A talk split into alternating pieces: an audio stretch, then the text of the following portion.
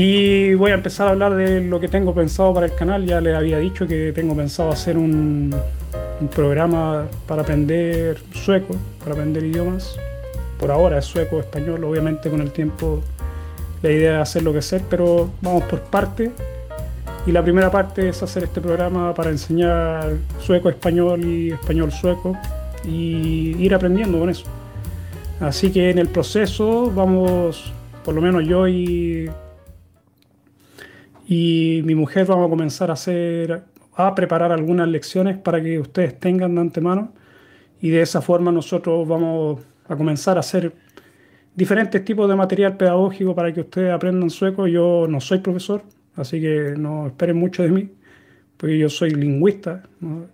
Pero mi mujer es profesora y tiene su licencia para enseñar SFI. Así que eso es bueno, tener a alguien que tenga las credenciales. Ella es profesora titulada y tiene la licencia para enseñar aquí en Suecia. Así que eso le da harta credibilidad y creo que es importante. Así que eso es lo que tengo pensado hacer y como les digo voy a comenzar a hacer material de diferentes tipos. Tenemos que planear primero eh, qué tipo de material vamos a presentar eh, cada semana y la idea es intercalar diferentes secciones, por ejemplo, lo que es gramática con eh, la práctica del, del, lenguaje hablado y también eh, el vocabulario. Así que son tres secciones más o menos que tenemos en este momento un poco conversadas, pero creo que puede, puede ir creciendo. Vamos a ver. Yo de todas formas aún no estoy al 100% en el proyecto porque todavía no termino de estudiar y quiero hacer eso primero, antes de entrar de lleno, pero en este video les quería explicar más que nada de qué se va a tratar el próximo año este canal. Aquí dice Héctor Beto, realmente se vive bien en Suecia. Muchos saludos para ti y tu señora. Gracias Héctor. Yo creo que eso depende igual que también se vive. Al comienzo es difícil, si tú cuando llegas a este país es difícil vivir aquí pero llega un momento en donde ya pasas todas estas dificultades que hay al comienzo, por ejemplo el idioma, un poco la integración, un poco el trabajo también. Cuando ya empiezas a solucionar esos problemas, tu vida va a ir hacia arriba siempre, o por lo menos muchos años seguidos y ya no, no, tiene, no hay límites. Los límites los pones tú y tienes la oportunidad de llegar muy lejos aquí en este país. Así que va a depender de cada uno qué tan bien se viva en Suecia. Por lo menos en mi caso ha sido así mi vida.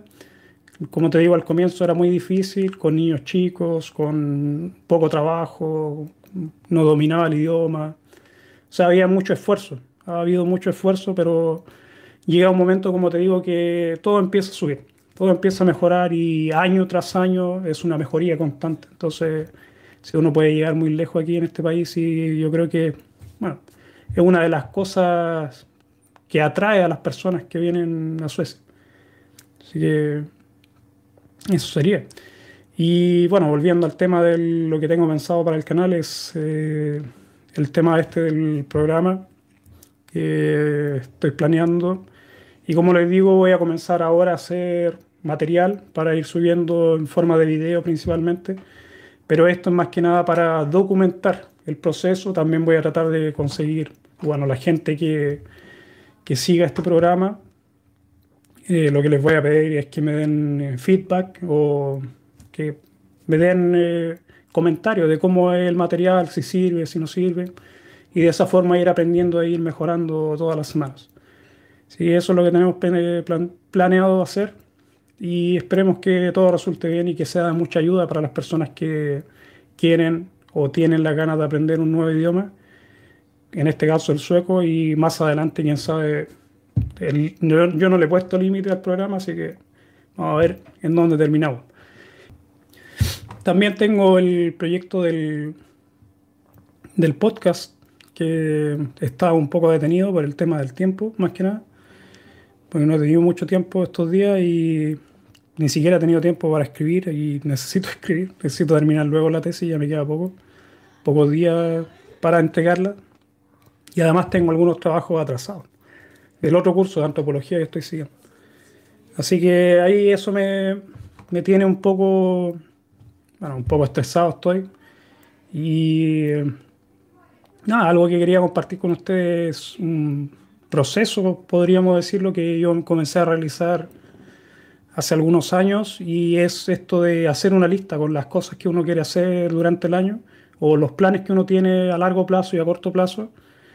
Y yo creo que es importante y me gustaría compartirlos cómo ha resultado eso para mí. Víctor Pulido. Aquí estamos, Víctor. Saludos. Gracias por acompañarnos. Y gracias, Héctor, por las felicitaciones. Ya estoy casi por terminar la tesis, está muy bien. No es que sea porque yo lo, lo digo, pero que me está quedando bien, me está quedando bien, me gusta cómo va el proceso. Un poco de errores los que he encontrado.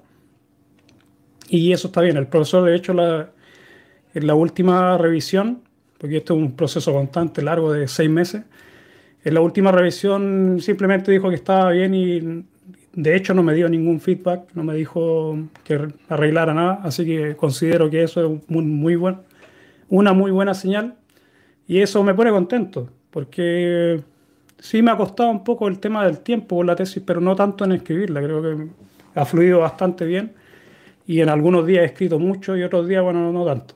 Pero en general yo creo que me ha resultado bien y claro, ya tengo la experiencia de, de otra tesis que hice tiempo atrás y espero que esta quede súper bien y me den la nota, que obtenga mi segunda especialidad. Si en eso estoy. Ah, lo que estaba compartiendo es el tema de las metas. Yo creo que es muy importante que tengamos metas. Yo, como les digo, hace algunos años me comencé a hacer esto de la lista que uno hace de metas que uno se propone para el próximo año. Que no sé si alguno de ustedes lo sigue. Ahí dejen en los comentarios si ustedes siguen este método de proponerse 10 metas para el próximo año. Y yo no creo que funcione mucho así. Yo creo que con 5 metas es suficiente y lo que sí he hecho es tener cinco metas a largo plazo y cinco metas a corto plazo. Yo creo que eso es lo que mejor ayuda. Y este año creo que cumplí las de largo plazo que me planteé hace varios años atrás cuando comencé con este método. Y me ha servido bastante tener esta guía de dónde comenzar a hacer estos cambios, porque son cambios que hay que hacer en la vida, en mi vida o en la vida de, de las personas que me rodean y eso es difícil, toma tiempo y por eso hay que planear. No es llegar y las cosas cambien porque sí o por el azar. Es mucho mejor planear y yo creo que van a tener mucho mejores resultados si ustedes planean sus metas y van cumpliendo paso a paso las que puedan primero y las que no puedan tienen que esforzarse y tratar de, de cumplirlas. Pero como les digo, es un proceso largo, un proceso difícil y mis metas hace cinco años atrás fue, por ejemplo, el tema de los dientes, que me estuve, dejé mucho tiempo de lado el tema de los dientes. O sea, iba a algunas revisiones de vez en cuando, pero no, no, no le presté la mayor atención o la, la, la, atención que debería tener. Muy importante y este año y el año pasado principalmente me estuve en tratamiento con el tema de los dientes y ya estoy casi terminando con esto. Claro, todavía quedan algunos detalles, pero yo creo que ya estamos por terminar, o por lo menos ya está, está casi listo ese proceso. Que ha sido un, un proceso no muy divertido, ir al dentista seguido y eh, sentarse ahí y sufrir un poco. Y cada día que me siento es un año que dejé pasar. No revisar el tema de los dientes fue algo importante. Después, otra de las cosas que tenía objetivo era hablar con mi padre, que hace muchos años que no lo veía y logré que viniera hace un par de años pudimos hablar y fue muy bonito, por lo menos para mí. Y nada, quería también mostrarle un poco la ciudad y eso, por lo menos para, por mi parte fue muy bonito y divertido y logré hacer algo que siempre quise hacer. Que como le he dicho en algunos videos, yo nunca he vuelto a mi país y no sé, pienso que el tiempo se va pasando y este tipo de cosas importantes no hay que dejarlas pasar. Y eso era algo importante que yo tenía en la lista y que no lo había podido hacer por dinero principalmente. Y hace un par de años creo que lo hice y sí, ya han pasado ya dos años desde que vino, creo, si no más. Esto de la, del, del COVID. Y esa fue otra de las cosas que tenía. Por ejemplo, terminar la universidad también era otra de las, de las ¿cómo se llama? metas que tenía a largo plazo. Y se supone que este semestre voy a terminar por fin la universidad por completo y voy a terminar saliendo o voy a salir con dos especialidades que también no es malo. No es malo y eh, contento por eso. Creo que voy bien para terminar este semestre. Como les digo, ya estoy por terminar la tesis, me quedan unas tres páginas y estoy listo. Y eso también va a ser divertido después cuando les cuente de qué se trata. Muy buena la tesis, por lo menos es un, es un tema un tema medio complejo para la gente. Hay gente que va a estar en contra, hay gente que va a estar a favor. Pero yo creo que va a ser una buena discusión. Espero que no se insulten o no me insulten por lo que escribí. Pero aquí estamos para aportar un granito de arena a la discusión de los idiomas. Sí, eso es muy divertido.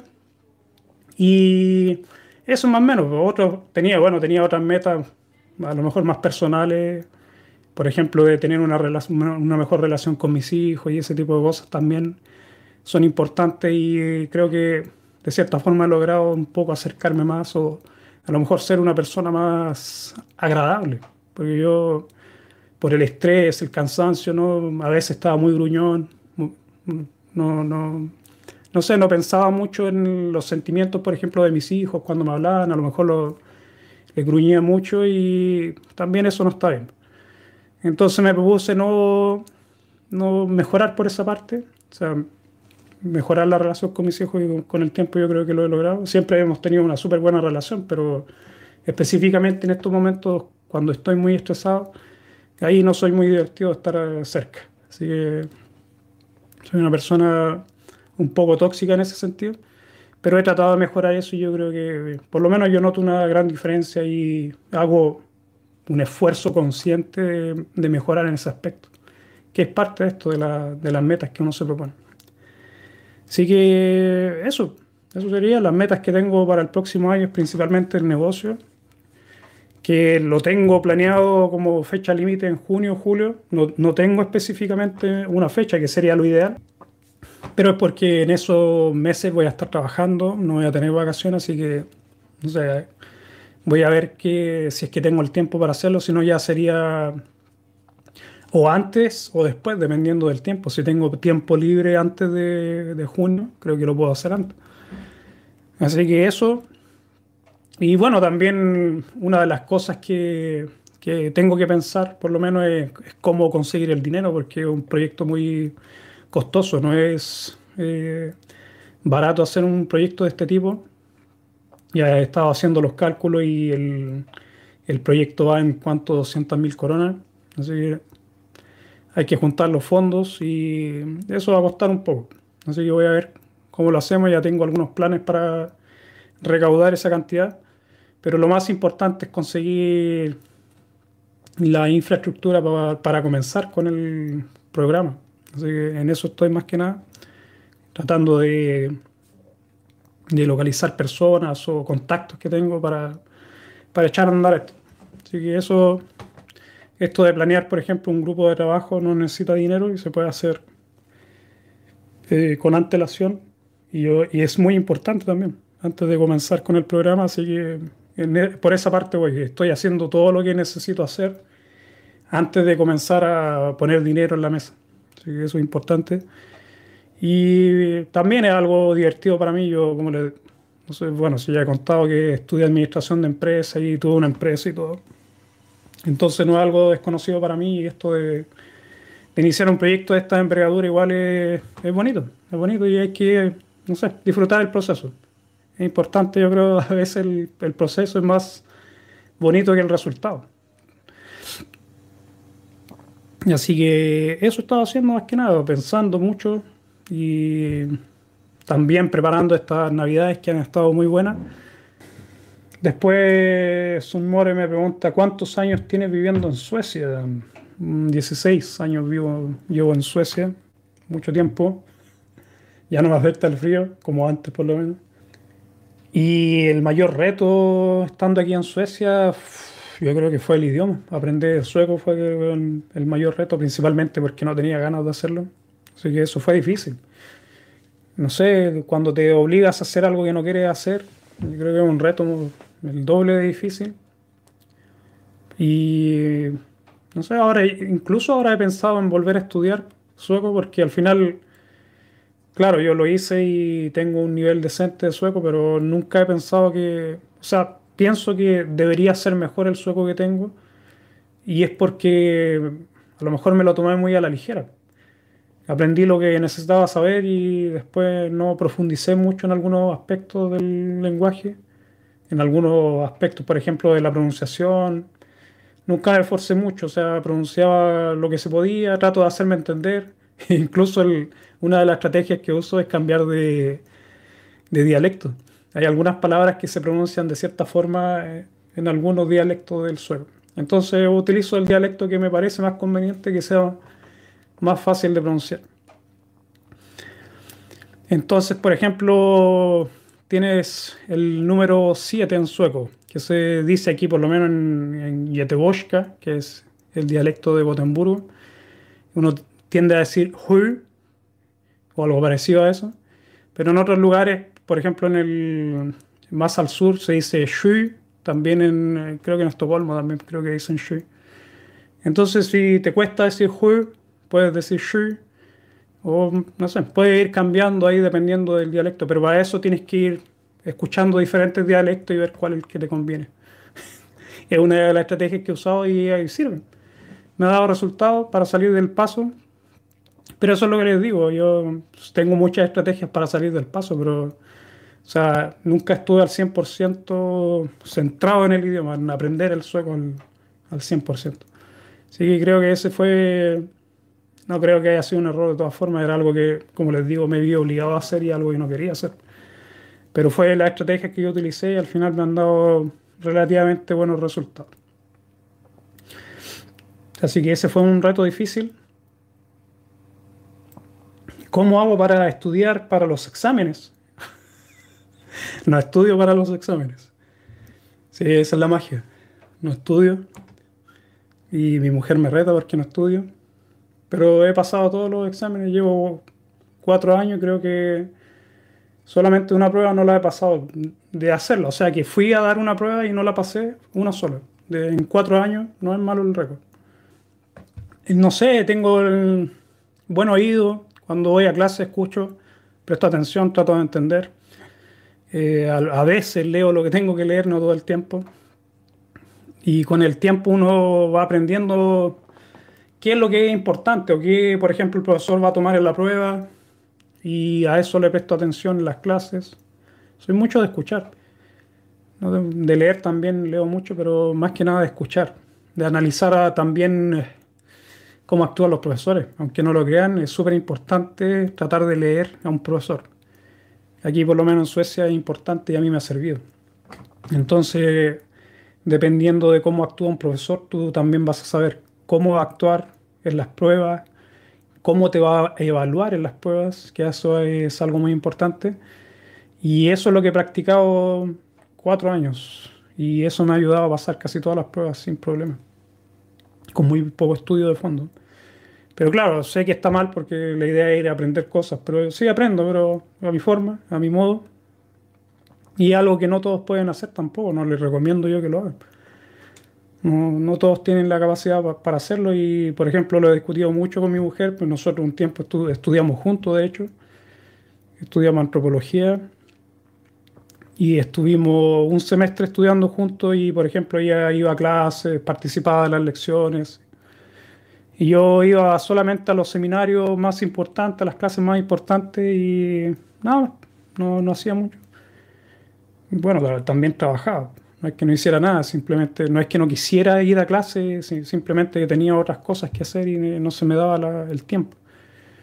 Entonces, cuando llegaba el momento de las pruebas, leía algunos textos que supuse yo o suponía yo que eran importantes dependiendo, como les digo, esto del análisis del profesor, a qué cosas les ponía más énfasis en las clases. Entonces, con eso era suficiente. Y como les digo, es un método que me ha resultado bastante bien. Así que no estudio para los exámenes. Creo que estudié una vez y fue este examen que fallé. Es el único examen que he fallado, que era sobre la historia del inglés. Que cuando tuve ese examen me costó y era difícil porque tenía que aprender, eh, ¿cómo se llama? El, el inglés antiguo, cómo se escribía. Y tenía que traducir también en inglés antiguo. Entonces es como aprender otro idioma. Y eran tipo, estaba escrito en, parecían runas, así como estaba escrito, era muy difícil. Y tenías que aprender alguna frase, un poco de gramática del inglés antiguo. Y no era divertido. Y no me interesaba aprender otro idioma. Así que, no sé, también seguí mi estrategia de poner, las, poner énfasis en las cosas más importantes, pero en esa prueba no fue suficiente. Estuve a punto sí de pasarla. Así que eso. ¿Qué marca de chaquetas recomiendas para el frío? Me pregunta Sumori.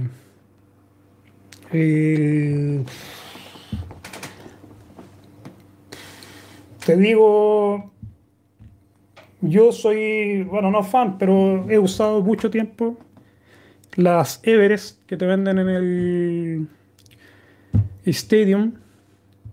Esas son buenas. Pero tienes que ver también el precio, depende del precio. Mientras más cara, bueno, vas a encontrar una con mejor modelo, que tenga más tecnología, porque tienen mucha tecnología esas, esas chaquetas. Pero esas son buenas, las del Stadium puedes elegir y depende del, del precio. Pero, como te digo, esa marca Everest es buena.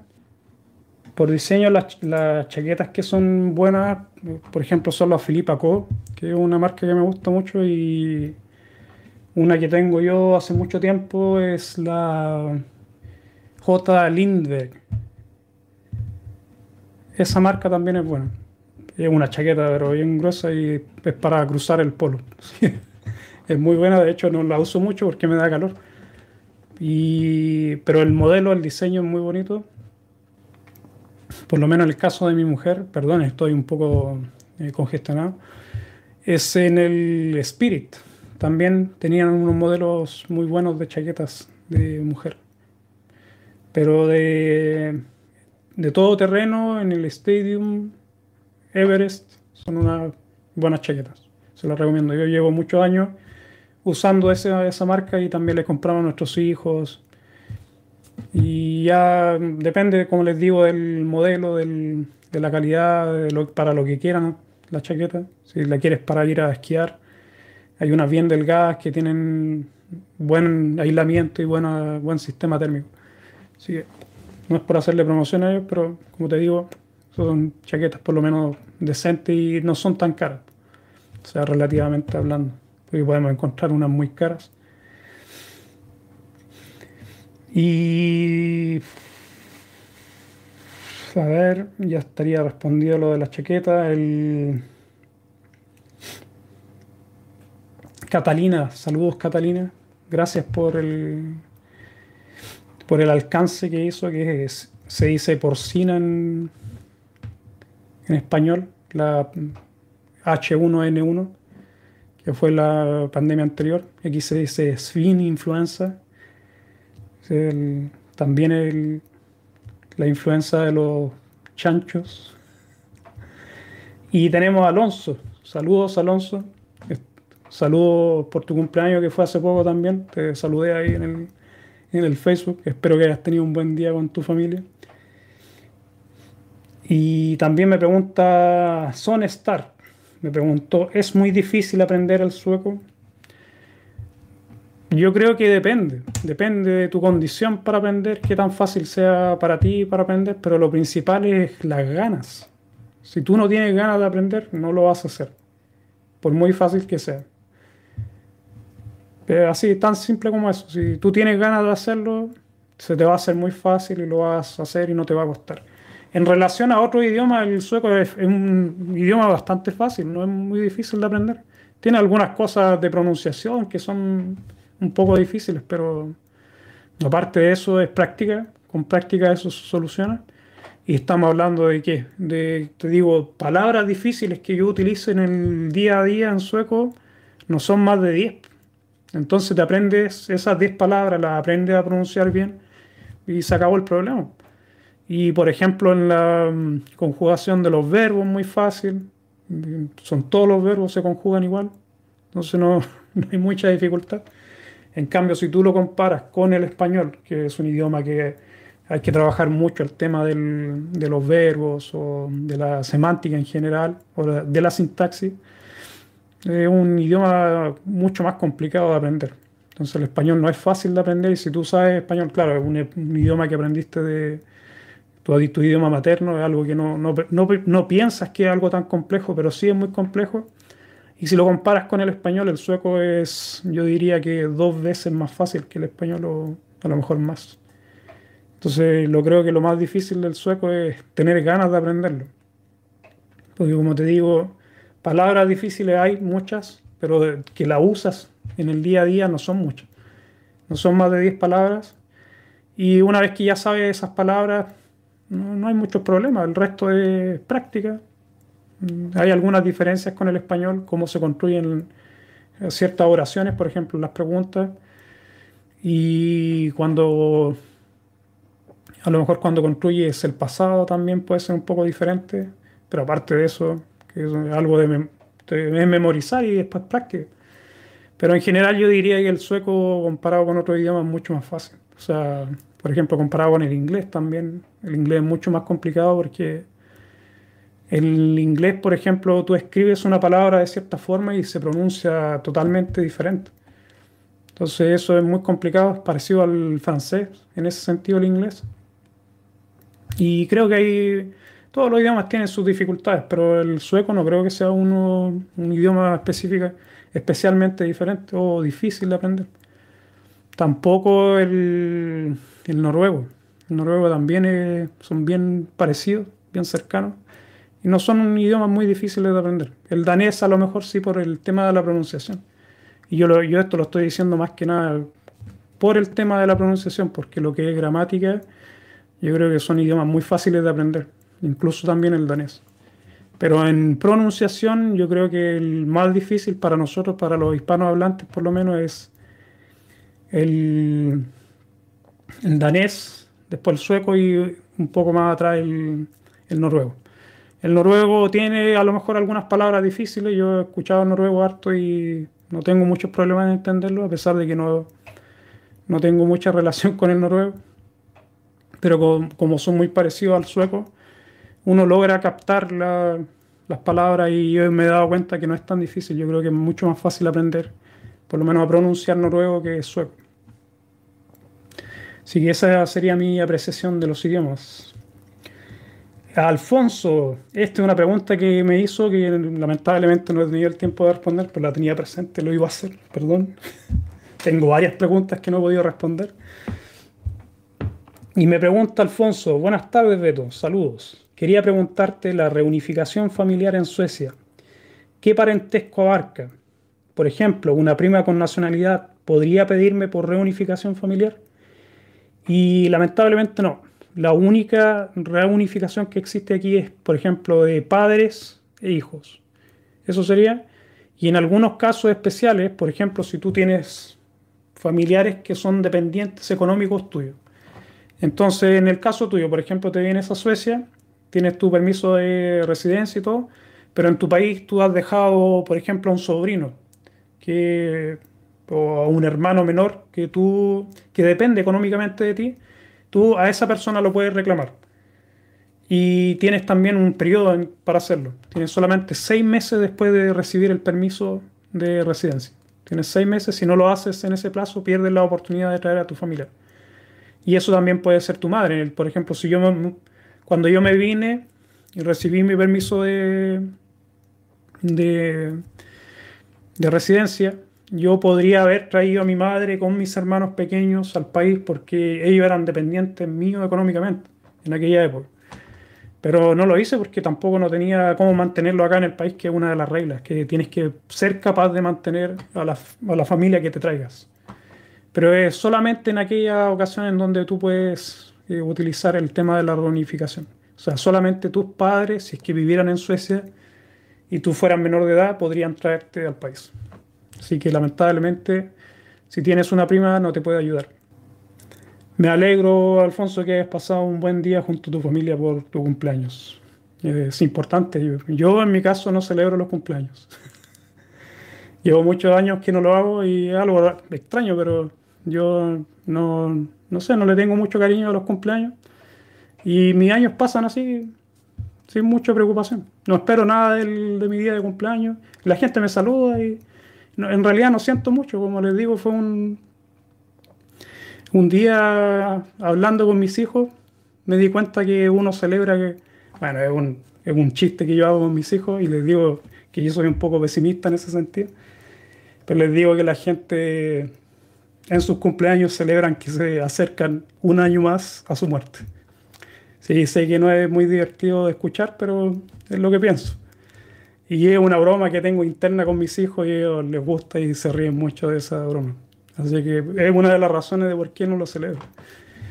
Pero, no sé, también es que aquí en Suecia no tengo muchos amigos, siempre estoy muy ocupado y al final se termina, termina siendo un, un problema.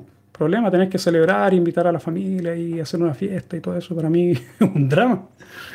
Yo tengo mucho, muchas cosas y no hay tiempo, no hay tiempo.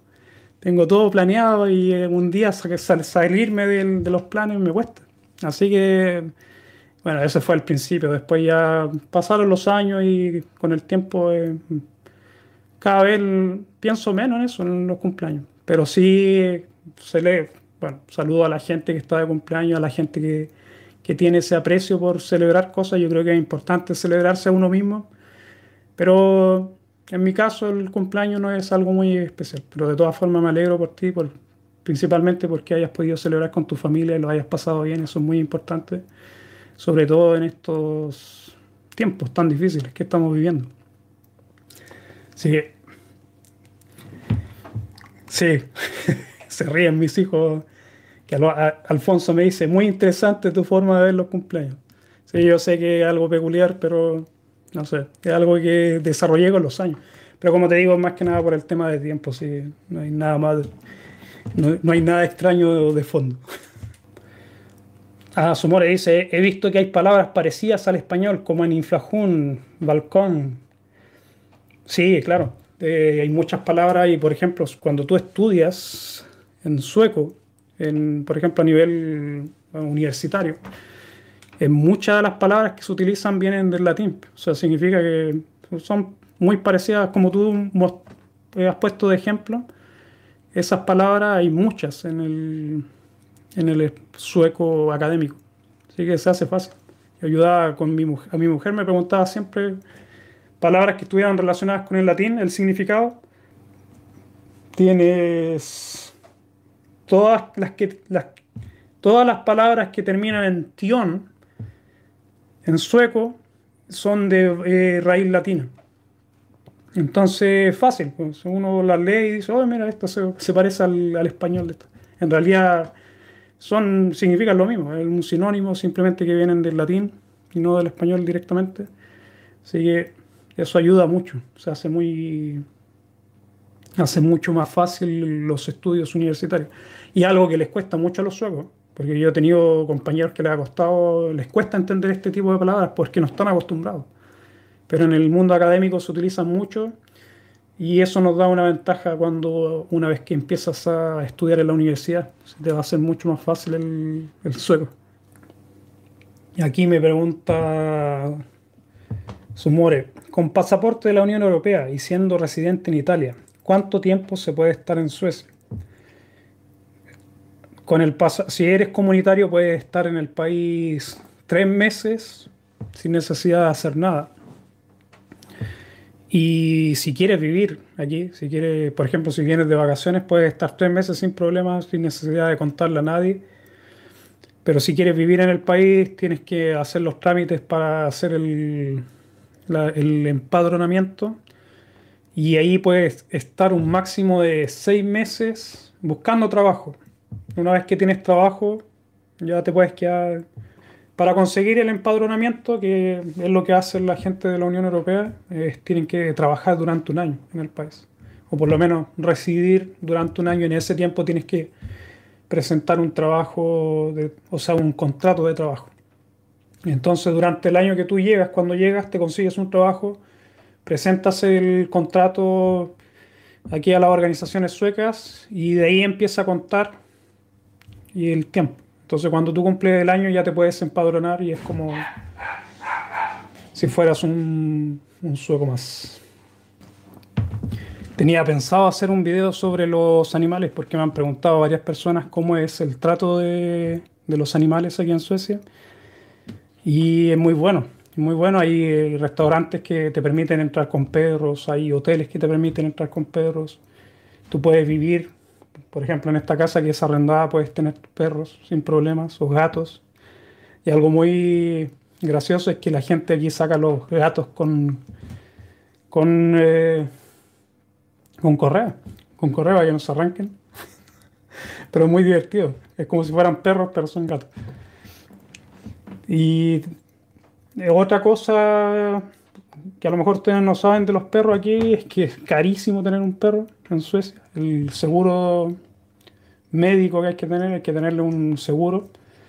Cuesta alrededor de 400 coronas mensuales. Yo tengo tres perros, no sale barato. Pero es indispensable eso del seguro porque lo que sea que le pasa al perro es muy caro. El veterinario aquí en Suecia es carísimo. También es una buena profesión. Si es que eres veterinario, Suecia es un buen país para venir a practicar. Es carísimo aquí el veterinario. Y como se llama, como les digo, hay mucho cariño por los perros. Hay un gran negocio con el tema de los animales. Eh, hay negocios casi como supermercado de, de, esto de perros, donde venden comida o qué sé yo, sé, juguetes, correa, de todo, de todo para los perros. Un negocio muy grande, como le digo, es un negocio que mueve mucho dinero. Así que eso es bueno y bueno, también es lo que les decía de que hay mucho respeto por los animales, se cuidan, los suecos sobre todo quieren a sus animales como si fueran miembros de la familia, que es el caso de nosotros también. Queremos, queremos mucho a nuestros perros. Son muy divertidos, pero estos sí necesitan mucho cuidado, tienen el pelo largo, hay que estarlos peinando, toma mucho tiempo. Y nada, ahí tienen por lo menos una vez me habían preguntado cómo era el trato con los animales. Mi, respuesta es que es muy buena. Tienen, pueden vivir con sus perros. Es muy rara la vez que que no te dejan llevar un perro a un departamento. A lo mejor si es un departamento de, de propiedad privada, o sea, de alguien que es dueño del departamento y no es una empresa. Pero como les digo, las empresas estas no te hacen ningún problema. Y yo tengo tres perros y se portan bien. O sea, ladran a veces, pero es la idea, ¿no? Que sean perros. Pero aparte de eso, sí es muy bueno y el, Zeus lo compramos para competición. Él es hijo del campeón sueco y bueno, los padres son campeones de todos los países del norte en lo que es belleza. Entonces lo compramos para competir, para llevarlo a, competir. Lo entrenamos y todo, pero al final no lo llevamos nunca a competencia. Pero ahí tenemos al bonito, al lindo perrito. Sí, me pregunta Sumore si las mascotas tienen que tener también documentos. Sí, tienen que tener documentos. por lo menos la, la Sacha, que es la perra que tenemos, ella tiene pasaporte. Pero los otros dos no, porque no lo hemos sacado de Suecia. Pero la Sacha venía de afuera. Venía de afuera, así que. Y tuvimos un drama con esa perra, porque cuando la compramos, era un sueco que nos vendió la, a la Sacha y generalmente cuando uno le compra a los suecos no hay muchos problemas, o sea, no te van a engañar ni nada. Pero cuando recibimos a la Sacha venía con los papeles y todo, pero la perra no estaba inscrita aquí en Suecia, entonces no sabían realmente de dónde venía. Tenían pasaporte, pero aparte de eso no decía nada. Venía de Serbia o de algún, algún país de allá. Y bueno, ya la habíamos comprado. Y cuando la llevamos al veterinario nos dijeron que teníamos dos alternativas, la sacrificábamos o estábamos en cuarentena con los perros. Así que decidimos obviamente tenerlos en cuarentena. Tuvimos a los dos perros en ese tiempo, solamente teníamos a Zeus y luego a Sacha. Y estuvimos en cuarentena y luego regularizamos todos los papeles. Hicimos sí una denuncia a la policía por, el, por la venta media fraudulenta de este tipo, que tenía más perros, él tenía, era dueño de varios perros. Pero bueno, cosas que pasan, uno aprende aquí, así que tengan cuidado con eso de los perros. Y SEO sí lo compramos, como les digo, a un, a una, un kennel que se llama acá. Son esta gente que cría perros para, para la venta, pero no de forma fraudulenta, era un negocio establecido y todo. Y nosotros, de hecho, teníamos pensado poner un kennel y la idea era, y por eso llevar a Zeus a competir y todo.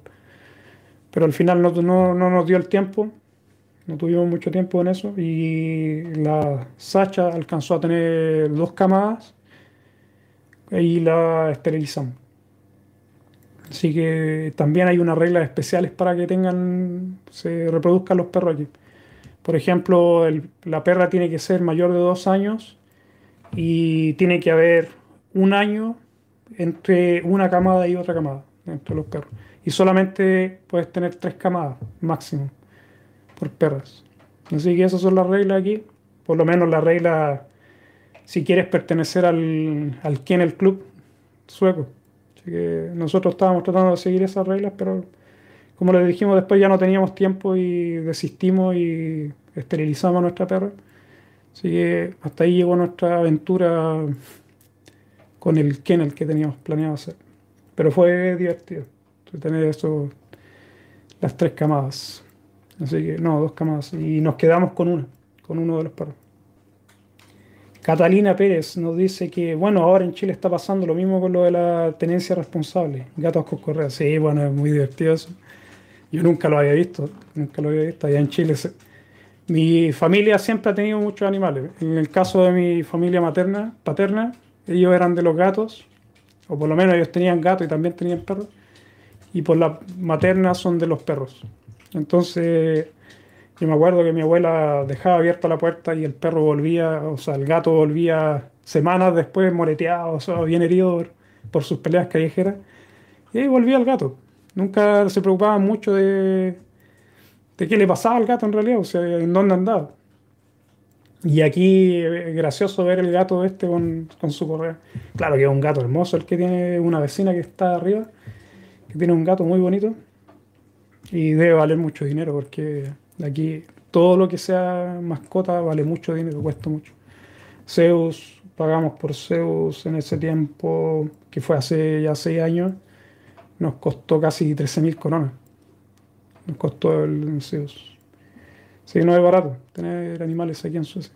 Y hay, hay animales abandonados también, como en todos los lugares, y hay organizaciones que se encargan de ello y la, gente por lo general no abandona así a los animales. Es raro, no es tanta el abandono como en otros países. O sea, no es, aquí no, yo nunca he visto un perro callejero en 16 años, o un, bueno, un animal doméstico un gato, lo que sea, que anden en las calles ni nada. Así que perros aquí ustedes nunca van a ver, si un perro anda solo es porque está perdido. Y lo otro es que están todos los animales están obligados a llevar chip.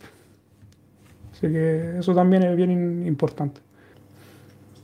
Dice Sumore, para abrir un canal de YouTube en Suecia, ¿cómo es el proceso para declarar esos impuestos?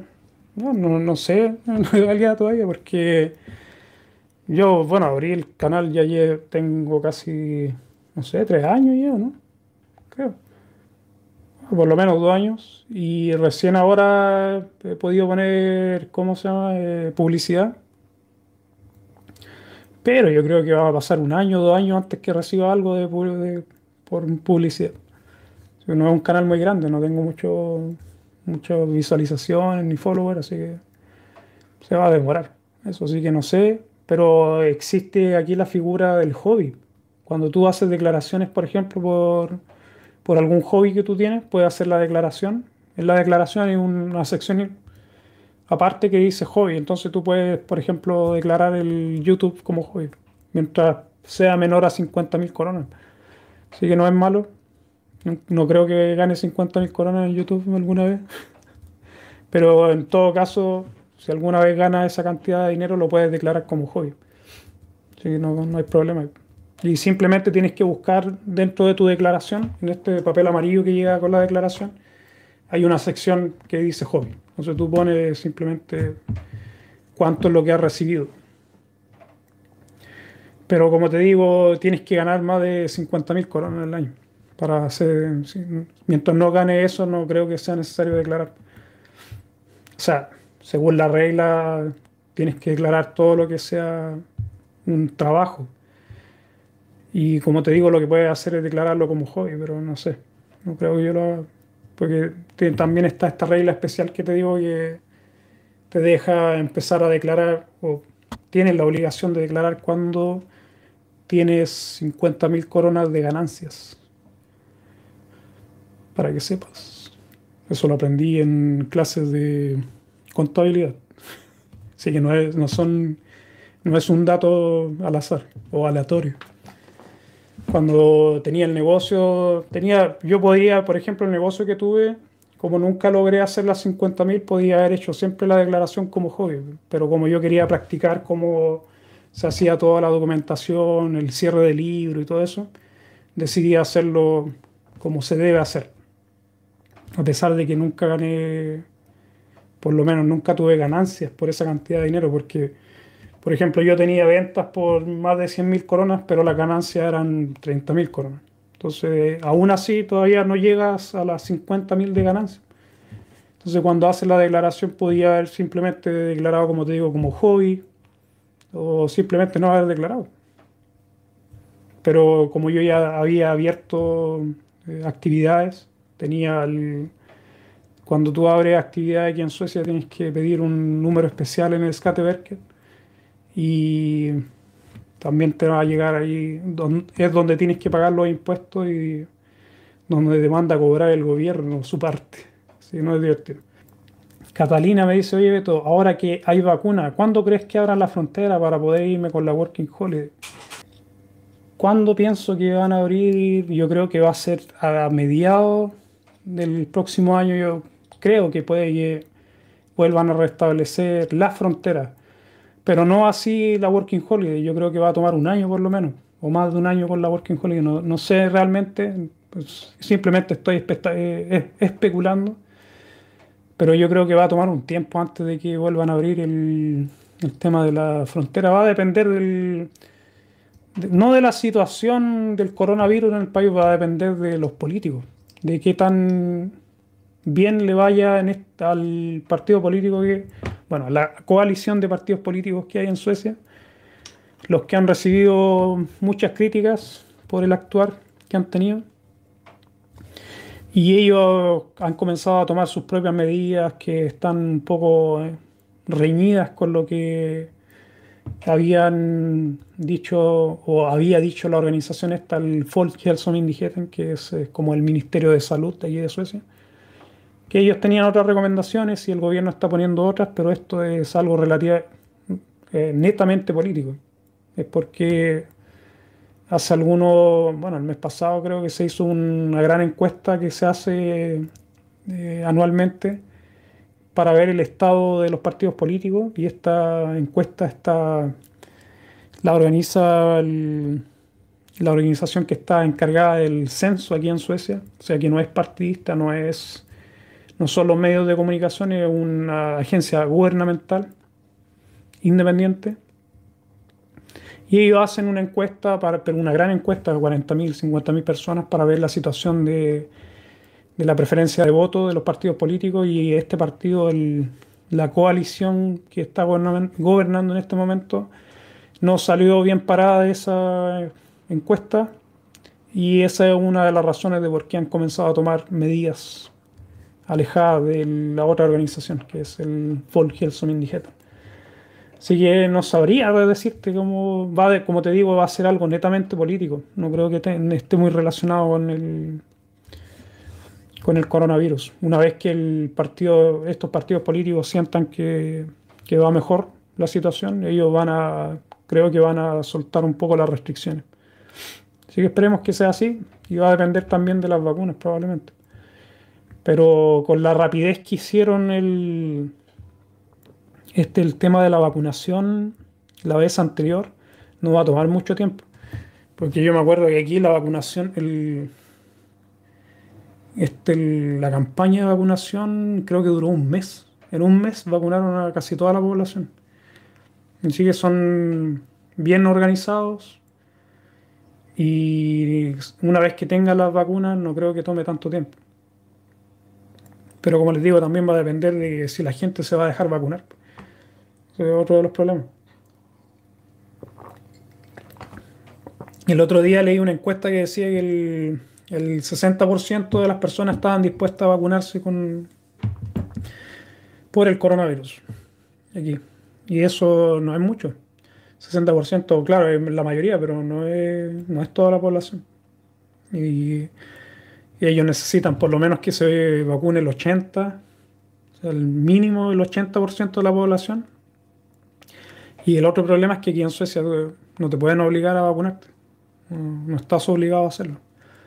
Te pueden presionar, pero no, no estás obligado. A menos que cambien las leyes y va a tomar más tiempo. No creo que hagan eso. Dice Miriam, Beto, de llegar a enfermarme de corona, ¿podría de alguna manera conseguir antibióticos en las farmacias o es totalmente imposible? No he podido encontrar antigripales como el Panadol antigripal. Panadol, qué raro que no puedas encontrar. Yo te recomiendo que busques por internet. Puedes comprar el Panadol en el apoteque. Hay varias páginas de las farmacias que puedes conseguir ese medicamento. Y con respecto a los antibióticos, no, aquí es imposible. Aquí es imposible conseguir antibióticos. Es todo recetado y no, es un problema el tema de los antibióticos. Yo las veces que, bueno, de, todo el tiempo que vivo aquí, una vez me picó una garrapata. No, sé si ustedes saben, pero aquí hay una enfermedad que se llama TBE o TBT, no, no me acuerdo cómo se llama. Pero es una enfermedad que transmite la garrapata y a mí me pasó. Me picó una garrapata en la espalda y semanas después me salió un, una marca, una roncha, y empezó a crecer. Y fui al doctor y tenía esto, que es una bacteria, y me recetaron antibióticos. Es la única vez que me han recetado. Y cuando he estado, bueno, esa. Y para mis hijos, tampoco le han recetado. Lo que le han recetado son remedios con morfina, pero no con, no con antibióticos cuando está muy resfriado, le, hay un, remedio para, para los bronquios que incluye morfina. Y le dan a los niños, bueno, a todos, a los adultos también cuando están muy graves. Pero los antibióticos son difíciles de conseguir aquí, muy difíciles de conseguir. Y yo lo que he hecho, bueno, esa vez que me tocó usar antibióticos no lo usé todo, así que tuve, creo que dejé unos 5 cápsulas la guardé en caso de cualquier cosa. Así que después no las usé, no las terminé de usar, nunca las, las consumí. Y eso, aquí es difícil, difícil conseguir antibióticos.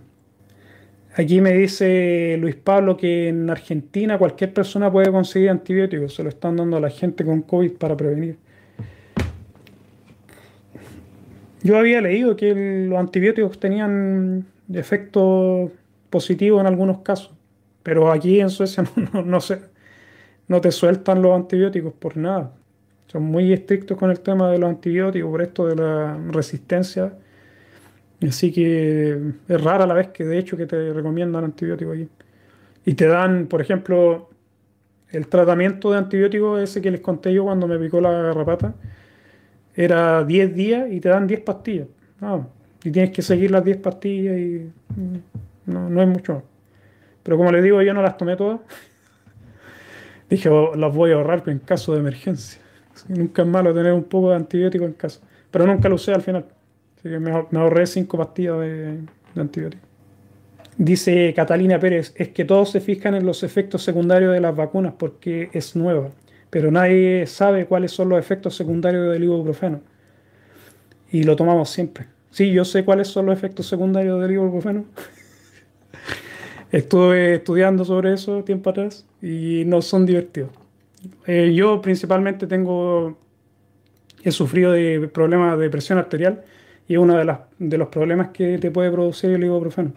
Entre otras cosas, el ibuprofeno es casi como veneno. Yo no se lo recomiendo, pero es lo que hay, por el dolor de cabeza.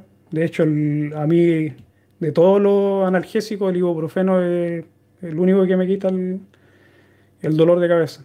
Pero con el tiempo hemos conseguido algunos que son mejores para el estómago también porque te produce problemas en, en el hígado. Así que, como, como dice Pablo, yo también sé los efectos del ibuprofeno, es hepatotóxico. Exactamente. La gente, la mayoría de la gente no sabe qué es lo que están tomando. También, por ejemplo, yo cuando estuve, ¿se acuerdan que hice un canal sobre, por ese informe y todo?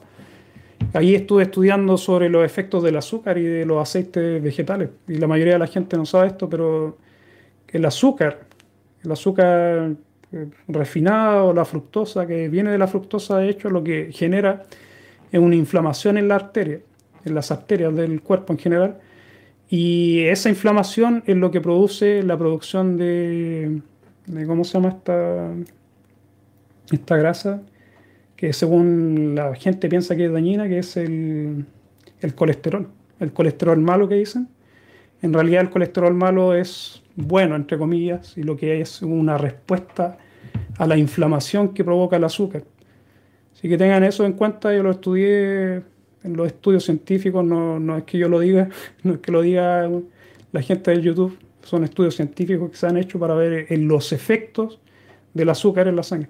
Y también lo otro que produce ese efecto son los aceites vegetales, exceptuando el aceite de oliva y el de coco, que también es un vegetal, pero exceptuando eso, todo lo que son esas semillas de maravilla y todos esos aceites, es veneno, veneno menos la margarina, la margarina es como comer plástico, para que sepan. Y eso se lo, dije en ese canal. si a alguien le interesa saber un poco de nutrición, estuve estudiando sobre eso cuando hice ese canal. Ahí dejé algunos, algunos trabajos creo que, que estudié, que investigué, los dejé en los comentarios de algunos videos. Pero nosotros vivimos en un mundo muy peligroso. Muchas de las cosas que consumimos son muy dañinas pero el cuerpo logra, de cierta forma, de una u otra forma, logra, ¿cómo se llama?, sobrevivir para toda la mierda que le tiramos. Beto, el, Luis Pablo me pregunta si hay aceite de oliva virgen aquí en Suecia. Sí, hay harta y se vende mucho. Se vende mucho, la gente lo usa. Así que aceite de oliva, hay de muchas variedades. De muchas variedades pero tampoco pienso que llegue de tan buena calidad. Llega, algunas aceites españolas son buenas que llegan, pero cuestan un poco de dinero. Pero te venden esos aceites que son medias procesadas, no procesadas, son refinadas, pero son de, oliva. Hay harto de eso, hay otras que son mezclas, depende. Pero sí, si pagas, ahí puedes conseguir aceites de muy buena calidad, de, que, trae, que traen desde Italia, España y Grecia. Sí, sí hay.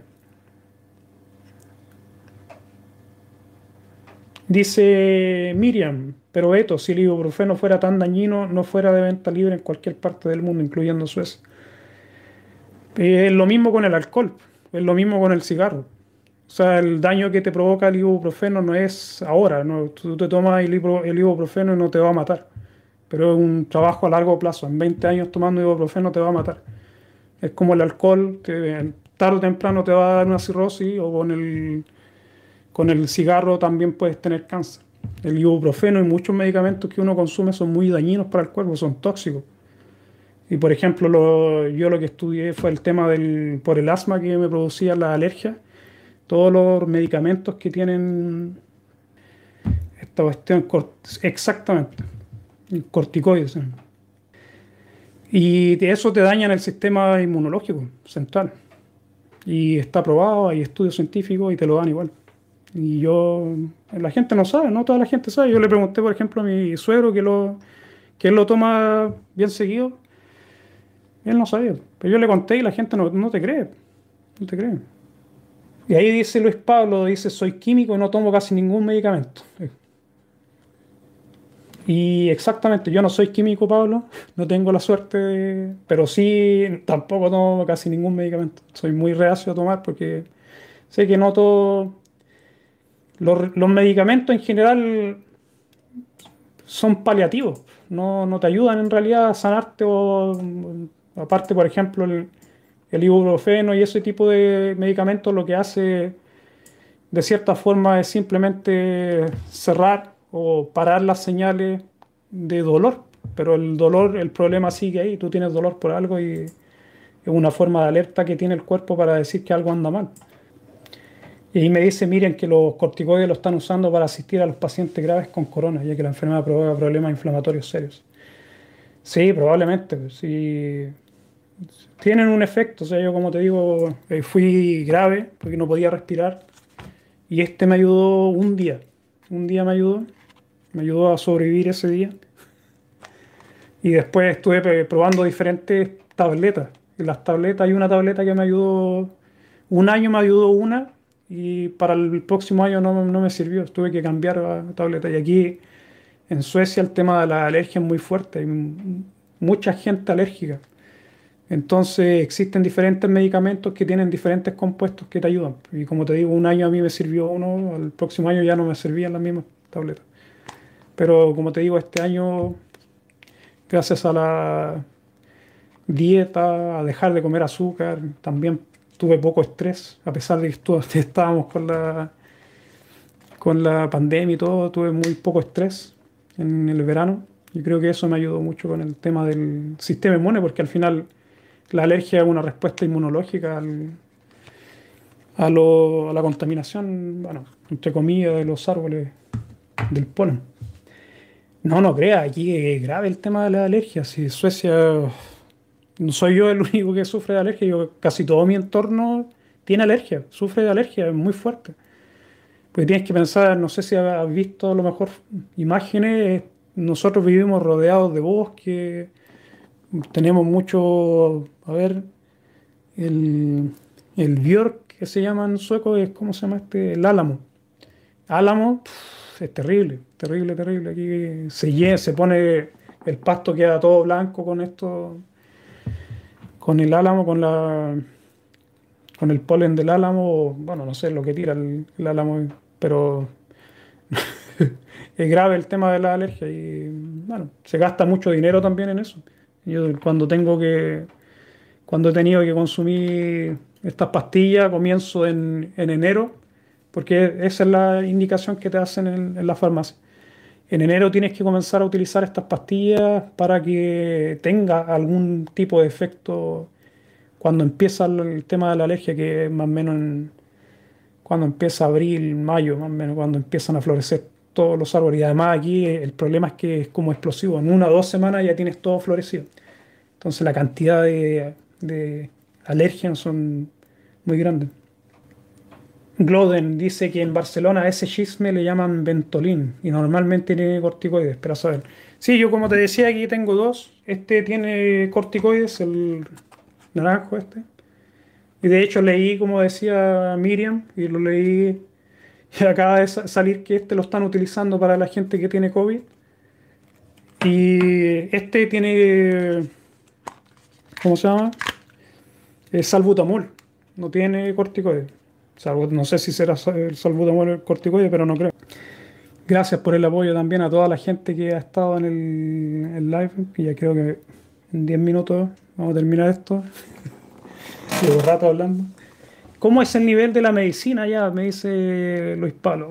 de mal en peor. Lleva muchos años la medicina aquí en Suecia de mal en peor.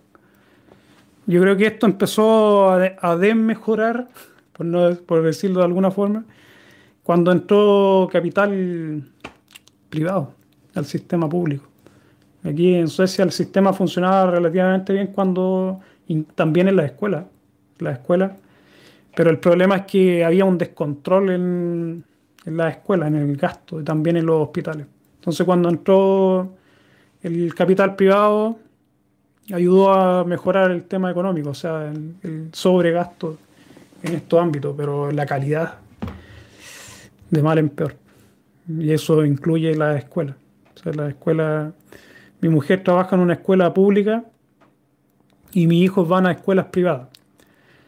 Y las escuelas públicas siempre están en déficit. Entonces, por ejemplo, no pueden comprar materiales porque tienen un presupuesto, tienen que seguir el presupuesto.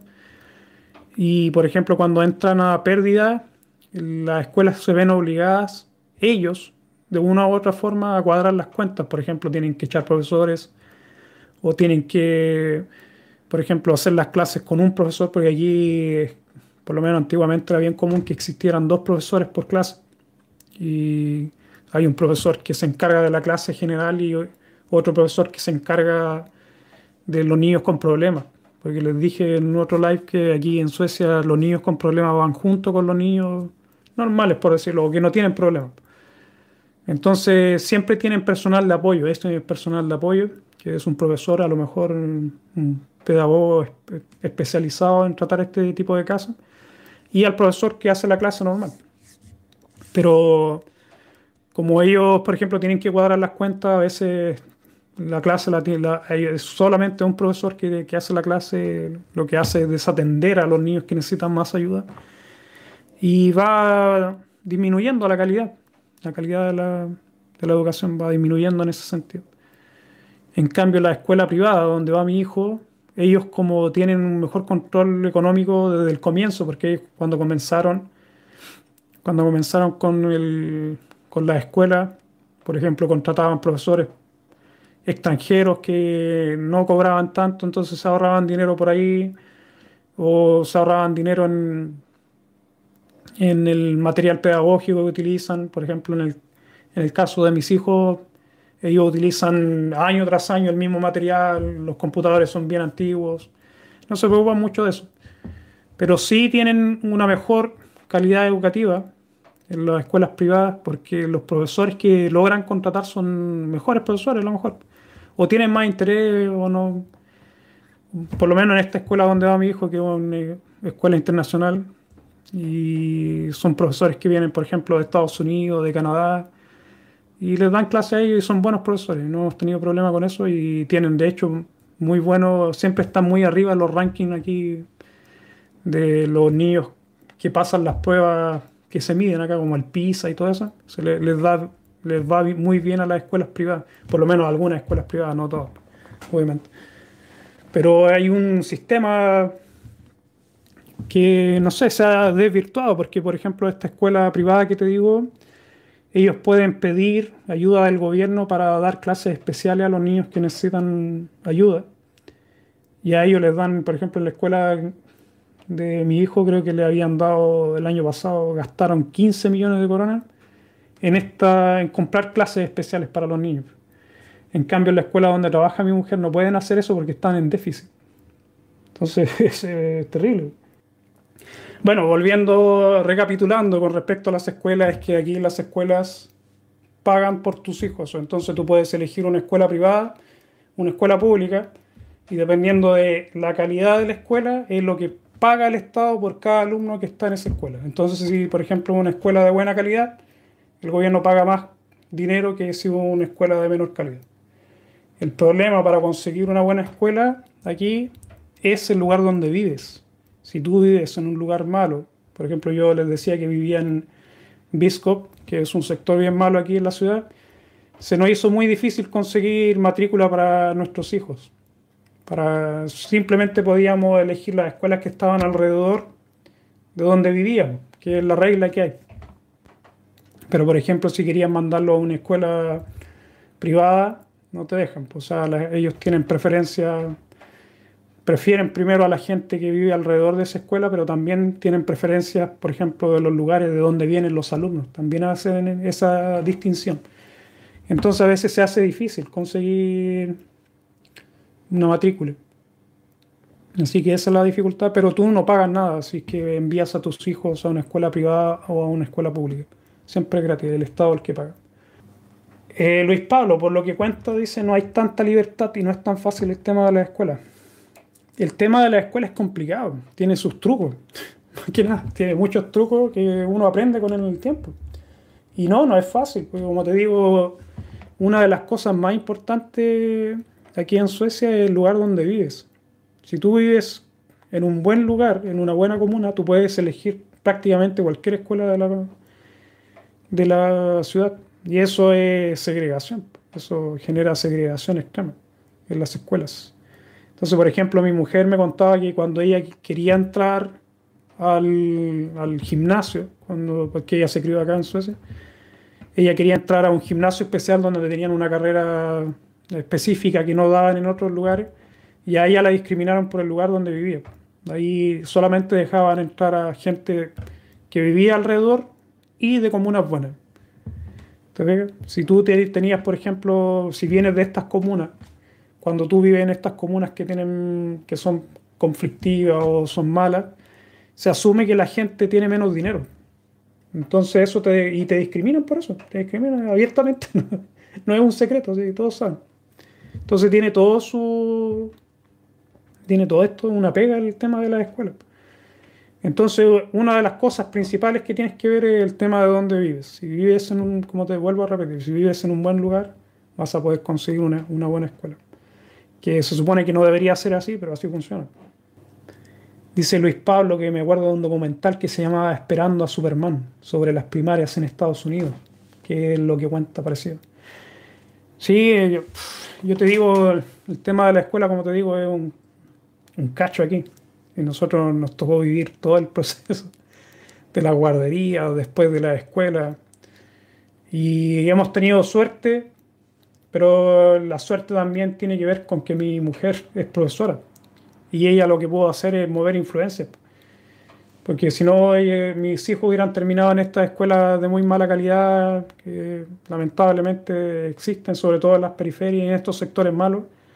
Nosotros vivíamos, como les vuelvo a repetir, en un sector muy malo. Y de hecho mi hija mayor fue a una escuela cerca de casa y no era buena esa escuela. Tenía muy mala reputación, incluso dentro de la lista de, las escuelas de Gotemburgo, creo que era la, penúltima. Había otra peor que estaba también al lado de, de nuestra casa, pero no lo enviamos ahí. Pero, la penúltima y la última estaban ahí cerca donde nosotros vivíamos. Entonces no teníamos muchas más opciones.